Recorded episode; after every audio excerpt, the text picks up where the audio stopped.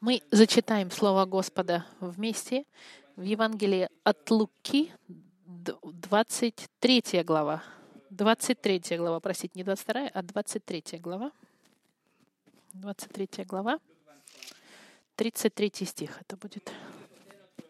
Мы отложим в сторону изучение характеристик Бога сегодня и в следующее воскресенье, чтобы сфокусироваться на событиях, которые мы будем вспоминать на этой неделе. Эта неделя, это, в течение этой недели мы празднуем святую неделю или неделю страсти Христовой. Последняя неделя жизни земной Христа. Святая неделя традиционно начинается сегодня, в вербное воскресенье, с Христом, который заходит в Иерусалим, и в пятницу он будет распят и воскресен, воскреснет в воскресенье. Эта неделя — это самая важная неделя и самая высокая неделя для христиан. Эта неделя — это исполнение плана Господа для искупления человечества. Это кульминация плана, который Господь Троединый задумал еще до сотворения Вселенной цель творения, она исполнилась в этой неделе. Эта неделя — это исполнение всех заветов Бога с народом. Эта неделя — это сокровище для пророков. И эта неделя — это то, в чем заключается всех фестивалей, всех праздников и всех жертв Старого Завета и проявлений правосудия Господа и любви Его, и верности Господа — эта неделя — это исполнение правосудия Господа и удовлетворение Его правосудия. Эта неделя — это самая важная неделя всего года. Когда мы празднуем Рождество, мы празднуем просто инкарнацию, воплощение Сына Господа. Но воплощение с целью своей имеет распятие. Распятие — это причина сотворения мира — и воскрешение славное, которое мы будем праздновать в воскресенье, это цель творения и кульминация в сегодня. Сегодня, в вербное воскресенье, мы посмотрим события вокруг креста. Мы посетим крест Христа, события, которые мы будем праздновать в следующее воскресенье, мы увидим сегодня с вами. И в следующее воскресенье мы будем праздновать воскрешение славное Христа. Сегодня мы посещаем крест вместе. До того, как начать, давайте помолимся. Господь, такое ужасное место, крест. И это место для христианина самое замечательное, потому что именно там мы можем видеть исполнение всех обещаний, и плана искупления Твоего народа. И именно на кресте мы можем найти прощение Твоих грехов. Сегодня, когда мы будем посещать крест в нашем изучении, дай нам, пожалуйста, новое впечатление, новое познание. Открой наши сердца, чтобы мы вспомнили о Твоей любви, о Твоей милости, но также и о Твоем правосудии и о нашем грехе. После изучения, Господь, позволь нам поблагодарить Тебя еще больше, особенно за крест Христа в преддверии Пасхи и воскрешения славного Христа, которая начинается и должна начаться со смертью Христа на кресте, именем чьим мы и молимся. Аминь. Сегодняшнее послание называется «Они его распяли». Евангелие от Луки — записывает для нас события вокруг ареста Иисуса. И 22 глава, которую мы не, только недавно зачитали с вами, Иисус был арест, арестован на Оливковой горе. Петр уже отрекся от Иисуса трижды, как Иисус и предсказал. Над Иисусом издевались и били солдаты и религиозные лидеры. В 23 главе Иисуса привели к Понтию Пилату, и Пилат отправляет его к Ироду, где над ним издеваются опять над Иисусом. Ирод отправляет Иисуса к Пилату, там он был сильно избит. В 26 стихе он наконец-то приведен на распятие. Ему нужно было нести крест до места его распятия. Очень возможно, что он не смог нести полный крест, потому что этот крест был порядка 130 килограмм. Он, видимо, нес только часть, э, часть которая э, вертикальную, горизонтальную, простите. Симон Киринянин, он должен был ему помогать нести крест. Тело Христа по-любому было настолько слабым, он провел всю ночь без сна, и он страдал ужасное избиение, избиение римскими, римс, римскими войнами. Иисус приведен вне Иерусалима двумя преступниками. И именно там мы подходим к нашему тексту. Послание от Луки, 23 глава, 33 стих. И когда пришли на место, называемое Лобное, там распяли его и злодеев, одного по правую, а другую по левую сторону. Я бы хотел сегодня с вами остановиться на этих четырех словах. Это цель нашего изучения. Там и, и они там распяли его. Эти четыре слова, которые наполнены значением и содержат в себе великолепное Евангелие. Начнем со слова «там». 33 стих. «Там распяли его». Там. Что это за место такое, куда его привели с двумя преступниками? 33 стих нам говорит, что место место называется «лобное». Э, греческое слово как череп, фактически. Это было место казней и место смерти. Место, куда ходили люди умирать, куда их отправляли умирать.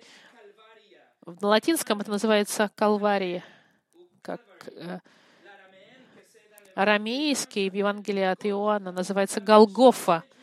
Все эти имена, Лобная, Голгофа, это место наказания и страдания.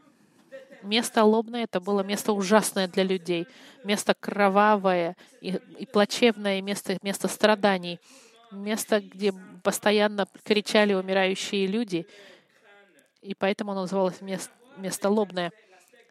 Оно не имеет никакого отношения к, виде, к визуальному своему виду. В, первый век, в первом веке места называли в соответствии с тем, как они выглядели. Это место называлось скелетным, можно так сказать, черепным, потому что оно, это было место смерти. Лобное от слова, видимо, лоб от, от, на, на нашем черепе. Место, которая проходила рядом с публичной дорогой, главной, принципальной, чтобы спектакль казни был видим всеми, кто проходит мимо. Фарисеи и религиозные лидеры, они хотели, чтобы Иисус умер именно там. Это было, это было место, где предпочитали, предпочитали наказывать преступников. И одновременно мы должны признавать, признать, что это был план Божий, от начала времени, чтобы Сын Божий был бы распят там, место, которое Бог избрал для смерти. Иисус сказал в 22 главе, 21 стихе, Он сказал, «И вот, рука предающего меня со мной за столом. Впрочем, Сын Человеческий идет по предназначению, Друзья мои, это был план Бога, чтобы Иисус умер на этом месте. Буквально в этих стихах пред... Сын идет по предназначению. Именно так и переводится оригинальный текст. Что-то, что было уже предназначено и предопределено. Иисус знал, что Он умрет на этом месте. Он знал, что это была Его миссия пойти на лобное место, чтобы умереть. И он даже хотел пойти туда. Это не был никакой план ни сатаны, не то чтобы сатана победил в четверг вечером, когда, когда они арестовали Иисуса. И не то чтобы злые выиграли, потом, и, и не то чтобы в четверг Иисус не, не смог убежать, как он раньше сделал. Нет. И не то, чтобы апостолы не хотели сражаться, чтобы защищать Иисуса, или что Иисус был не в состоянии победить или сразиться с этой римской кохортой. Их было почти 600 человек, римских солдат, которые пришли за ним. Плюс охранники храма, плюс религиозные лидеры. Мы можем себе представить, где-то, наверное, тысячи человек пришли ночью, чтобы арестовать Иисуса. Толпа из тысячи людей была там. И Иисус был в состоянии защитить себя и их уничтожить, если бы он хотел за день до этого, когда он был в Гефсиманском саду, Иисус сказал, что он может позвать 12 легионов ангелов, если он захочет себя защитить. Это значит, 72 тысячи ангелов были готовы защитить их, их хозяина. 72 тысячи. Нужно понять, что в, в послании к Самуэлю один ангел уничтожил армию из 180 тысяч человек. Иисус, у него было больше, чем достаточно защиты наружной.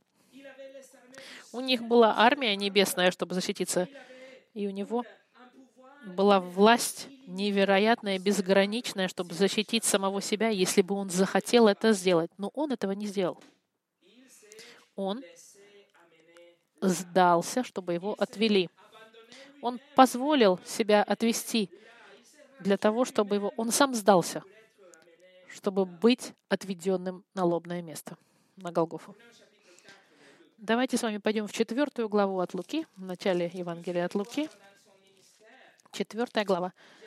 Несколько раз во время его службы Иисус избегал э, толпу и, или смерти, Иисус не хотел быть убитым или арестованным до того времени. Например, 28 по 30 стих 4 главе. Услышав это, все в синагоге исполнились ярости и, встав, выгнали его вон из города и повели на вершину горы, на которой город их был построен, чтобы свергнуть его. Но он, пройдя посреди них, удалился.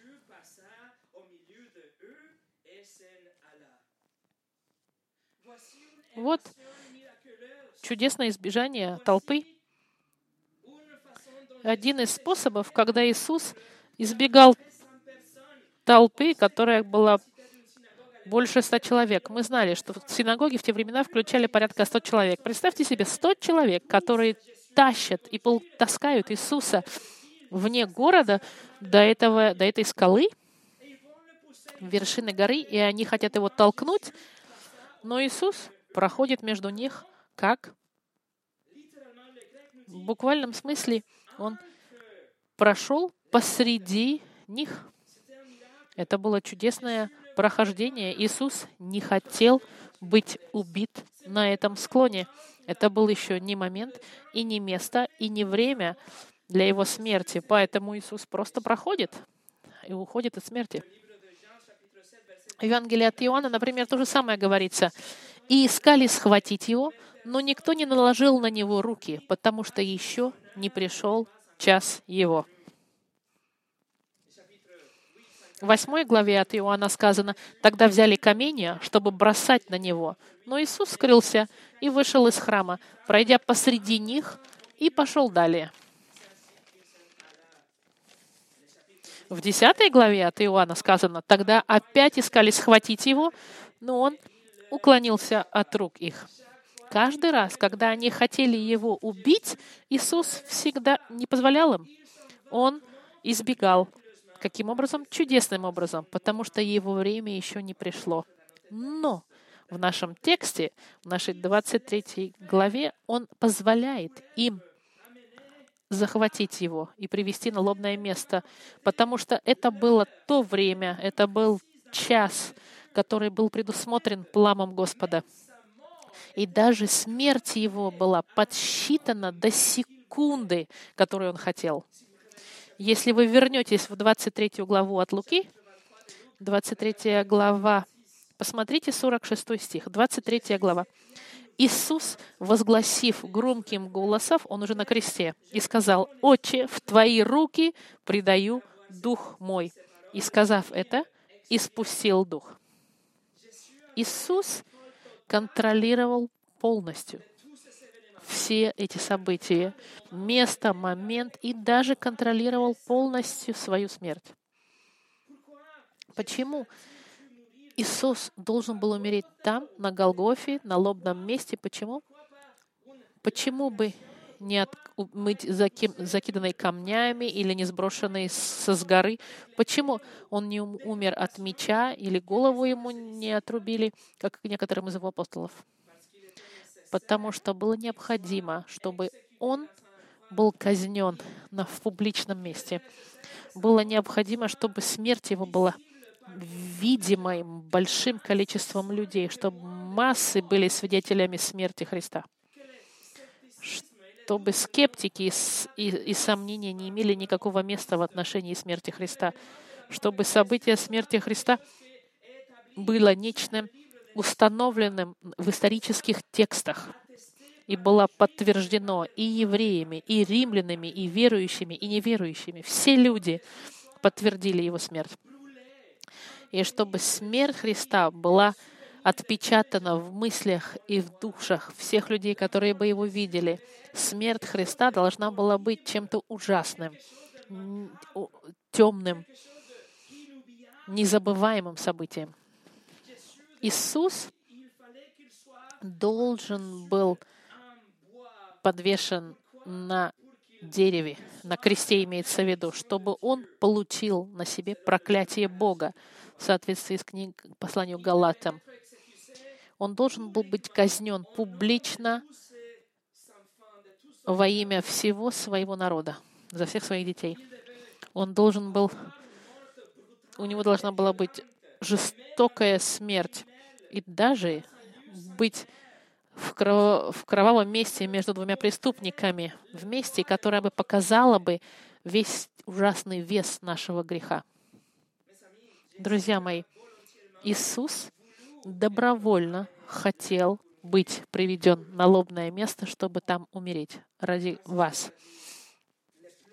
Арсис Прол сказал, малейший грех — это оскорбление святости Бога и приносит громыхающий гнев Бога на нас. И именно поэтому он пошел туда, чтобы показать всю, всю отвратительность нашего греха. Вторая точка. Второй пункт. Посмотрите еще раз 33 стих. Так. Там распяли его. В, в, в оригинальном тексте еще сказано «они распяли». Кто это «они»? Была большая толпа людей. Было много людей. Мы знаем, что был Синедрион. Это, это группа состоящая из 70 человек, которая представляла собой нацию Израиля. Это был юридический официальный орган Израиля. Их вердикт, то, что Синедрион говорил, это было последнее слово. Если, если Синедрион решил, что Иисус был виноват, это то, то же самое, что вся нация решила, что он виновен. Синедрион — это был голос всего народа. Помимо них были и другие люди. Была целая толпа. Были люди, которые кричали. Были люди, которые требовали, чтобы Иисус был распят. Безусловно, эта толпа была поддерживаемая Синдрионом. Возможно, они даже купили их лидерами религиозными. Мы видим с Евангелий, что фарисеи и лидеры, они были профессионалы, чтобы э, поднимать толпу, чтобы сделать то, что они хотели. Что... Кто же это они, которые распяли? Фарисеи, книжники, Синедрион, люди, вся эта толпа. Было много вокруг людей. 23 глава, 18 стихе нам говорит, но весь народ стал кричать, смерть ему, отпусти нам Вараву. 21 стих, но они кричали, распни, распни его. 23 стих говорит, но они продолжали с великим криком требовать, чтобы он был распят, и превозмог крик их и первосвященников. Иисус не был бы распят, если бы не было давления этой толпы, если бы не было столько людей, которые кричали одновременно, что это давление на Понтия Пилата было слишком большое. Если бы не фарисеи, не книжники, которые, бы, которые провоцировали толпу, которая продолжала кричать «распни, распни его», Иисус бы не был распят. Но он был осужден толпой, и Пилат сдался и отправил его на распятие. Но, друзья мои, это был Бог сам, который хотел принести в жертву Христа. Сам Бог хотел, чтобы Сын Божий был распят. В 53 главе Исаи сказано, «Но Господу угодно было поразить его, и он предал его мучению, когда же душа его принесет жертву умилостивления — он узрит потомство долговечное, и воля Господня благоуспешно будет исполняться рукой Его. Это была воля Господа разбить Христа. Буквально на иврите текст говорит полностью разбить на тысячи кусочков, поразить так, что оно просто в песчинки превратится. Это была воля Господа уничтожить своего сына. Почему? Конец 10 стиха нам говорит, потому что со, своим, со своей жертвой он мог бы исполнить свой план искупления. И воля Господа была бы исполнена. А воля Господа была спасти свой народ до начала вечности Бог уже предназначил, что Иисус будет заменной жертвой вместо своего народа. И в рамках его предопределенного плана это был именно тот момент, момент жертвы Христа было там, и Бог хотел отдать своего Сына, чтобы вас спасти.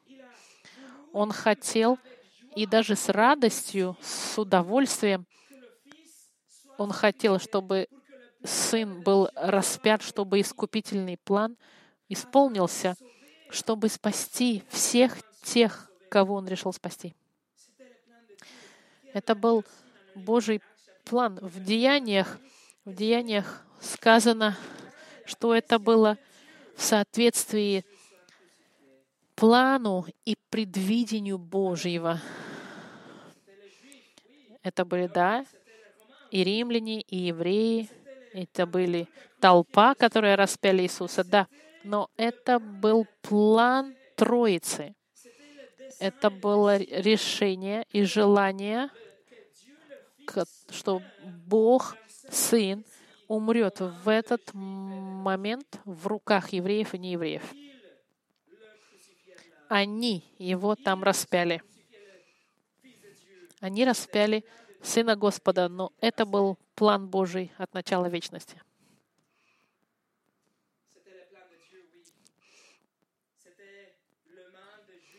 Руки евреев и римлянов, да. Но он умер за мой грех. Он умер и был распят за мои грехи. За мои грехи он должен был страдать, и кровоточить и быть распятым. Ради меня он умер, ради каждого из нас.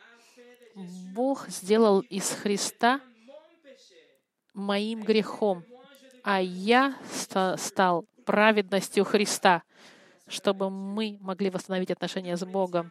Во втором послании к Коринфянам сказано, «Ибо не знавшего греха Он сделал, Отец, для нас жертвою за грех, чтобы мы в нем сделались праведными перед Богом». Друзья мои, мой грех, ваш грех распял Сына Господа. Я читал, что в фильме э, «Страсть Христова» в 2004 году Мел Гибсон, он хотел своей собственной рукой, руку, которую мы видим, которая пригвоздивает руку Иисуса в фильме, это были руки Мела Гибсона, и он хотел, чтобы это были его собственные руки, чтобы напомнить себе и нам сказать всем, что ради наших грехов Он умер, что не только ради евреев, не только, не только евреи, не только римляне распяли, это мы со своими грехами распяли Христа. Наш грех прибил Христа на кресте. Стефан Вильям сказал, смерть Христа была совершенным планом вечного искупления его народа. Это далеко не было победой для сатаны, как некоторые предполагают, и не было случайной, ненужной трагедией.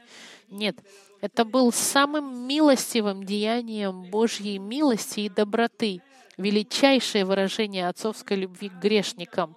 Бог отправил Иисуса на смерть за наши грехи, чтобы мы могли жить в безгрешной праведности перед Ним, праведностью, возможной только благодаря кресту.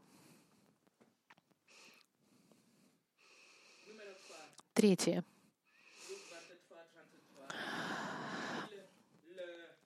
Там распяли его.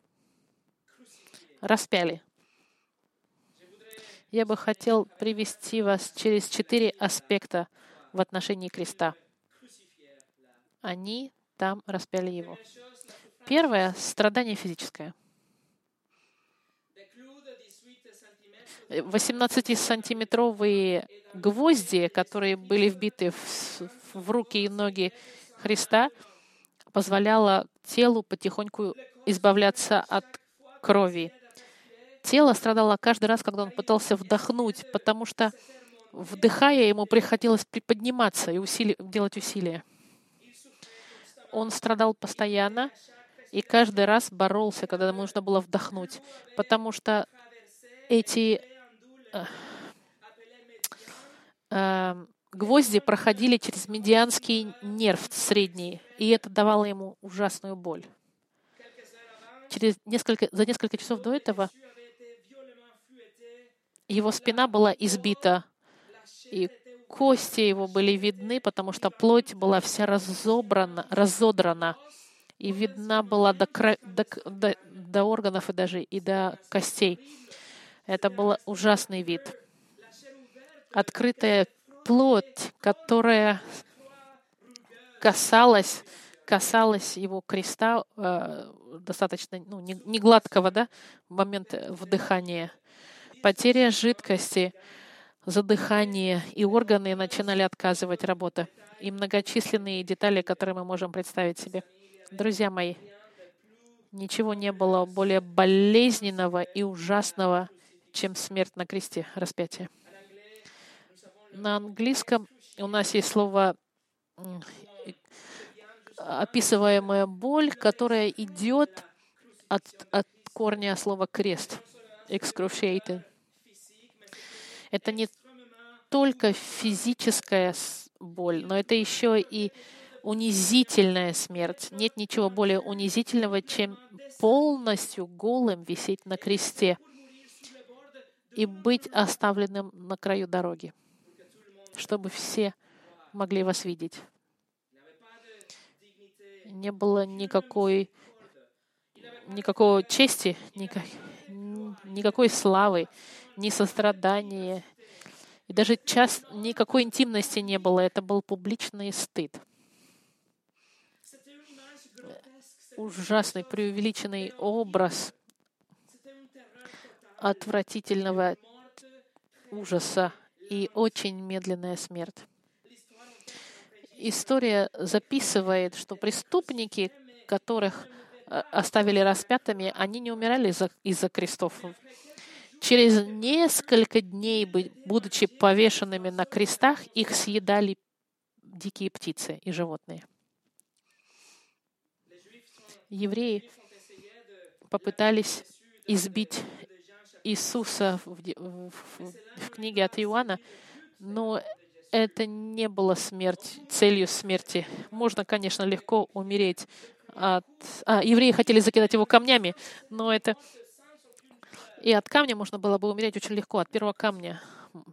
Но распятие — это смерть медленная, ужасная и болезненная, которая показывает нам отвращение Бога к греху, которая показывает нам всю ярость Бога к греху и насколько наказание и оплата за наш грех ужасное.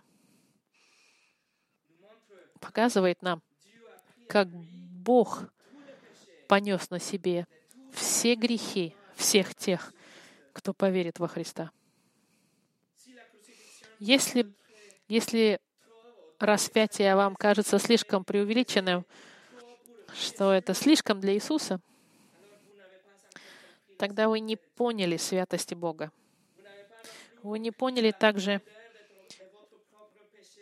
отвратительность вашего собственного греха и насколько ваш грех требует наказания, и как гнев Божий сегодня яростно горит против ваших грехов. Это отвратительно. Грех отвратителен. И даже ужасно думать об этом гневе, который пал на Христа, но должен был пасть на нас. Распятие было преувеличено отвратительно, унизительно и болезненно. И это было просто только физический аспект. Второй у нас духовный аспект, страдания духовное Христа. И это очень интересно, что никакой из этих физических страданий не описано в Новом Завете. Все, что мы знаем в отношении распятия, это история, которая вне Библии описаны. Новый Завет подчеркивает больше всего это страдание духовное Христа. То, что Иисус страдал, приняв на себя ярость Бога. Помните, что Иисус остался на кресте всего лишь шесть часов. Мы, и мы говорим всего лишь шесть часов в скобках. И Он умер тогда, когда знал, что его миссия была исполнена. Не из-за креста он умер, а он умер тогда, когда миссия его была исполнена. И то, что подчеркивает нам Новый Завет, это страдание духовное и гнев Божий, который пал на него ярость Бога, которую Иисус должен был испить до конца. Все, что Бог имеет против лжи, порнографии, обмана, все, что Бог против измены и каждого неосторожного слова из ваших уст выходящего, каждое слово критики, каждое богохульство или каждая мысль завистливая или или праведности собственной. Бог, Он в ярости против всего этого. И каждый раз, когда мы ненавидим кого-то, или когда мы думаем, что мы получше, чем кто-то другой, святой гнев Господа пал на Христа за каждые эти дела. Понимаете?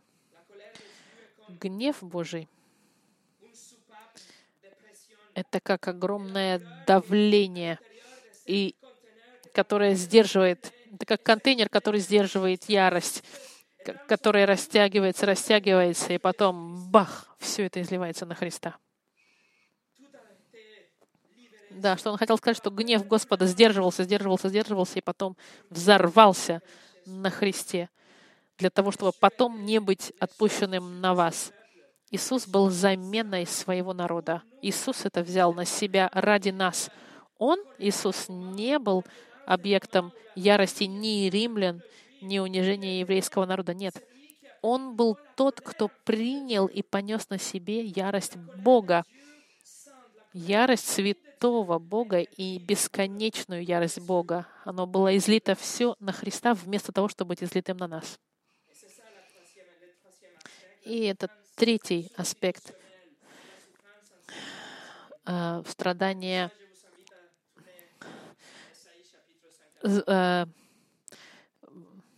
заменительное, можно так сказать, страдание. Пойдемте с вами в 53 главу э, пророка Исаи. 53 глава. 53. Исаия пишется за 700 лет до прихода Христа. Исаия сказал, что Мессия, Спаситель, умрет заменной смертью за своего народа. 5-6 стих, смотрите, 53 глава. «Но Он, Иисус Христос, изъявлен был за грехи наши и мучим за беззаконие наши. Наказание мира нашего было на нем, и ранами его мы исцелились. Все мы блуждали, как овцы, совратились каждый на свою дорогу, и Господь возложил на него грехи всех нас. Друзья мои, Иисус по-настоящему понес ваши грехи. Это не какой-то символ. Он буквально понес ваши грехи на себе на кресте. Бог вложил ваши грехи на Сына, у которого не было греха, и Он оплатил за все полностью так, чтобы вам ничего не осталось платить. И вы скажете, но я, я всего лишь-то обманул несколько раз в своей жизни, и все остальное время я пытался делать все правильно. Друзья мои, поймите, что ваше сердце, оно вас обманывает. Ваше сердце вам лжет, оно хочет, что вы думали, что вы не так уж и плохи. И именно там, друзья мои, здесь, на этом месте, дороги расходятся на две стороны.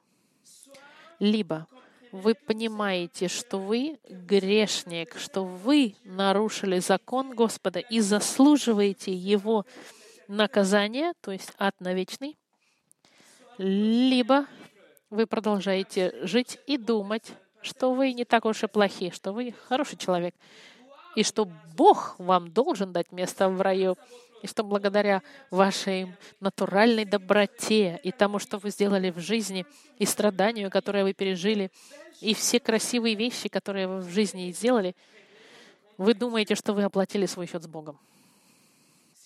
Если вы берете первый путь, Иисус вас ждет с открытыми руками, широко раскрытыми руками, потому что Он умер ради вас и заплатил за ваши грехи. Он пережил весь этот стыд, чтобы вы могли были без стыда. Он был раздет, чтобы вы могли быть одеты в Его правосудие, праведность. Он принял ярость Бога, чтобы вы могли получать только любовь. И Он умер, чтобы вы могли жить. Пожалуйста, возьмите этот путь. Как? Покайтесь в своих грехах и доверьтесь во Христа сегодня. Но если вы решите идти по второму пути, если вы отвергнете кого-то, кто удовлетворил правосудие Господа вместо вас, тогда Бог вам лично даст правосудие. Если вы не хотите, чтобы Иисус за вас заплатил, тогда вам придется самому заплатить. И знаете что? Ад в аду, страдание, а еще что? Страдание э, на, на кресте будет ничем по сравнению со страданием в аду. Распятие будет это как маленькая заноза в вашем пальце в сравнении с болью и страданием вечным в аду. И знаете что? У вас обещание Бога, что так и произойдет. Спurgeon сказал, самое ужасное предупреждение нераскаявшимся людям во всем мире является смерть Христа. Ибо если Бог не пожалел своего собственного Сына, на которого Он возложил грехи,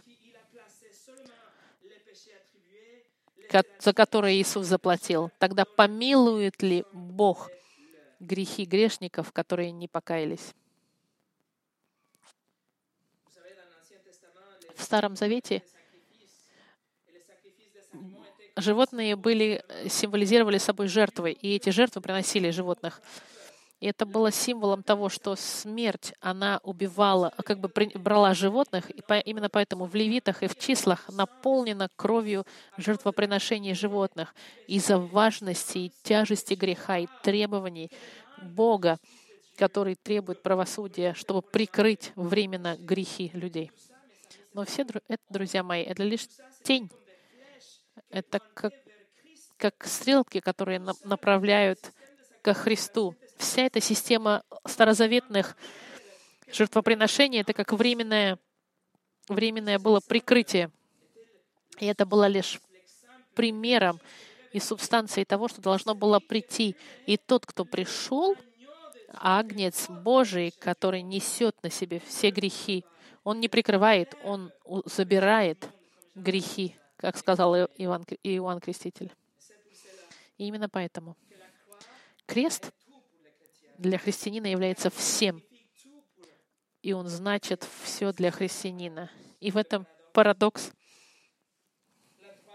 Место самое жестокое, самое отвратительное, самое ужасное и, и самая отвратительная казнь является самой замечательной для христианина, потому что именно на кресте мы примирены с Богом. Поэтому мы поем о кресте, потому что именно там правосудие Господа случилось.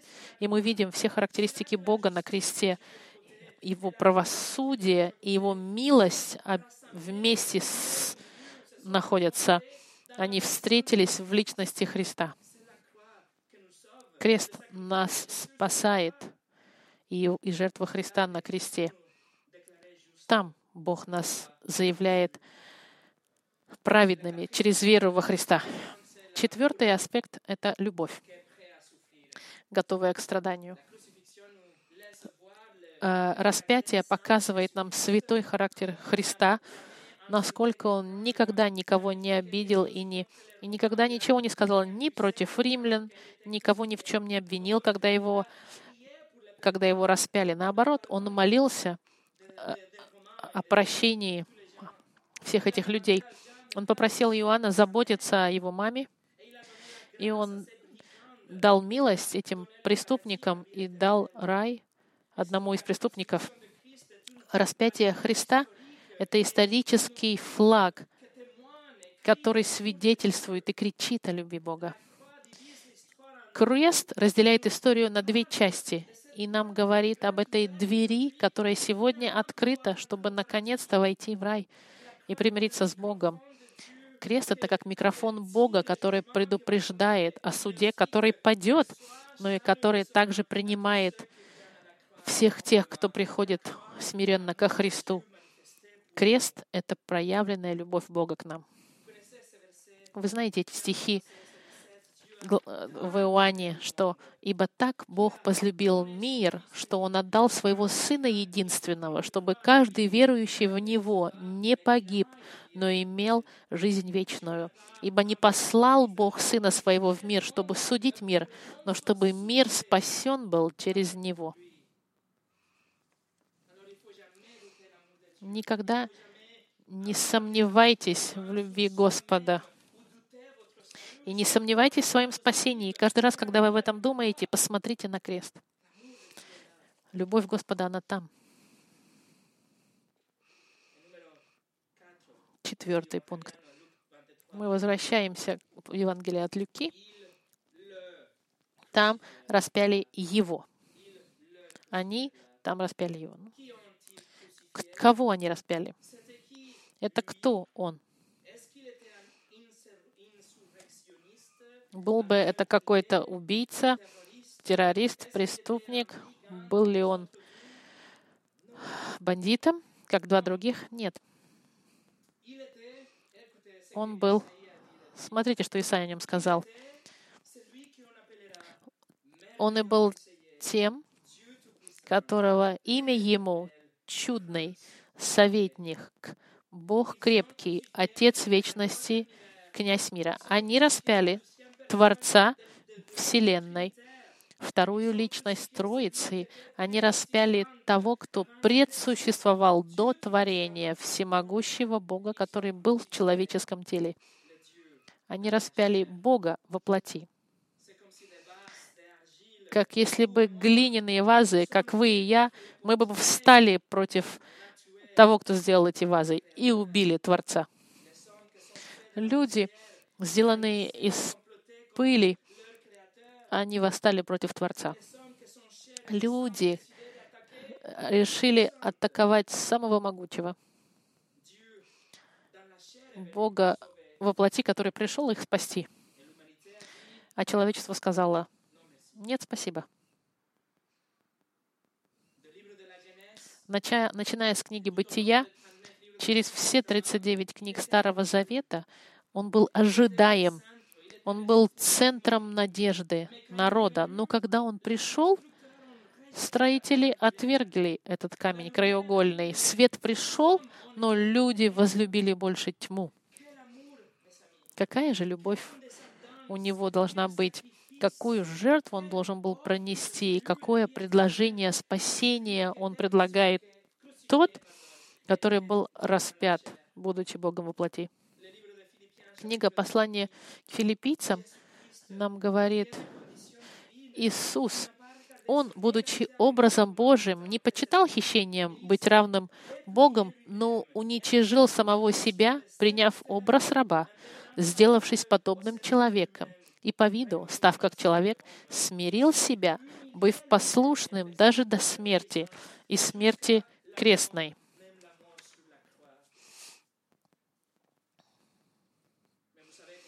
Но знаете, история-то не там не заканчивается. Через три дня он воскрес.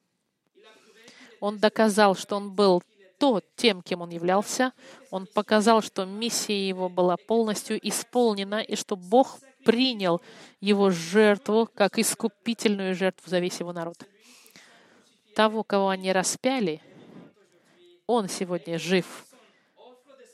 Он все еще предлагает спасение всем тем, кто слышит его голос и приходит к нему с раскаянием и с верой. Он вас простит, если вы придете к Нему, и даст вам вечную жизнь, и очистит вас, и вы получите место за столом Отца того, кого они распяли, он вернется. Но в следующий раз он не вернется как жертва. Он придет как царь и как судья.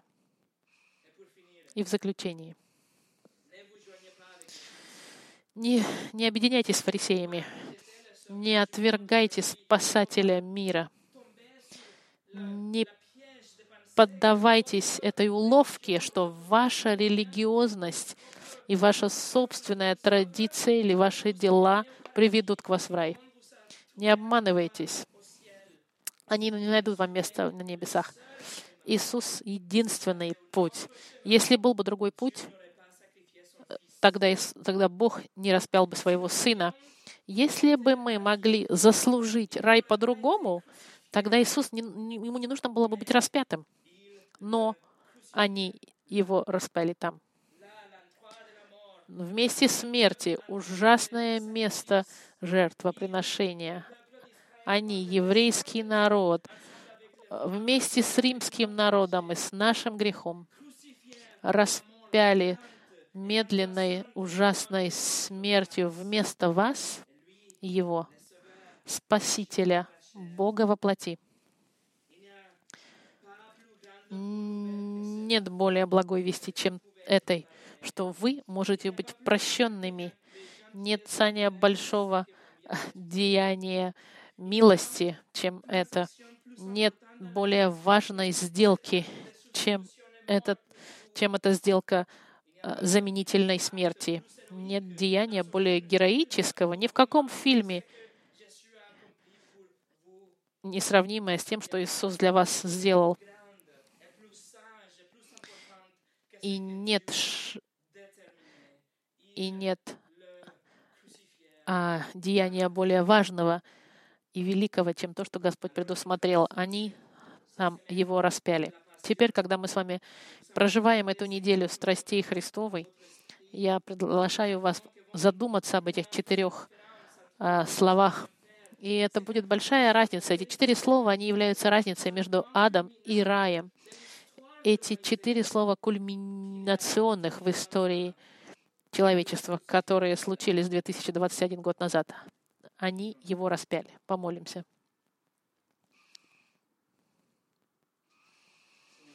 Господь, мы благодарим Тебя за Твою любовь. Мы благодарим Тебя за Твою жертву, за то, что Ты сделал ради нас, которые ничего не заслуживали, которые восстали против Тебя и грешили. Спасибо, Господь, что Ты полон милости и сострадания и даешь нам благодать и открываешь нам глаза, чтобы мы могли видеть свой грех и жертву греха, которую Он, жертву за наш грех, которую предложил Иисус. За эту смерть, которую Он умер за нас и вместо нас. И за наши грехи, которые были взяты и вознесены на, на Иисусе на кресте. И нам ничего не нужно платить сегодня, потому что Он за нас все заплатил. И пусть эта неделя — служит для нас медитацией над этими событиями, чтобы мы могли благодарить Тебя еще больше за правду Евангелия. Именем Иисуса я молюсь. Аминь.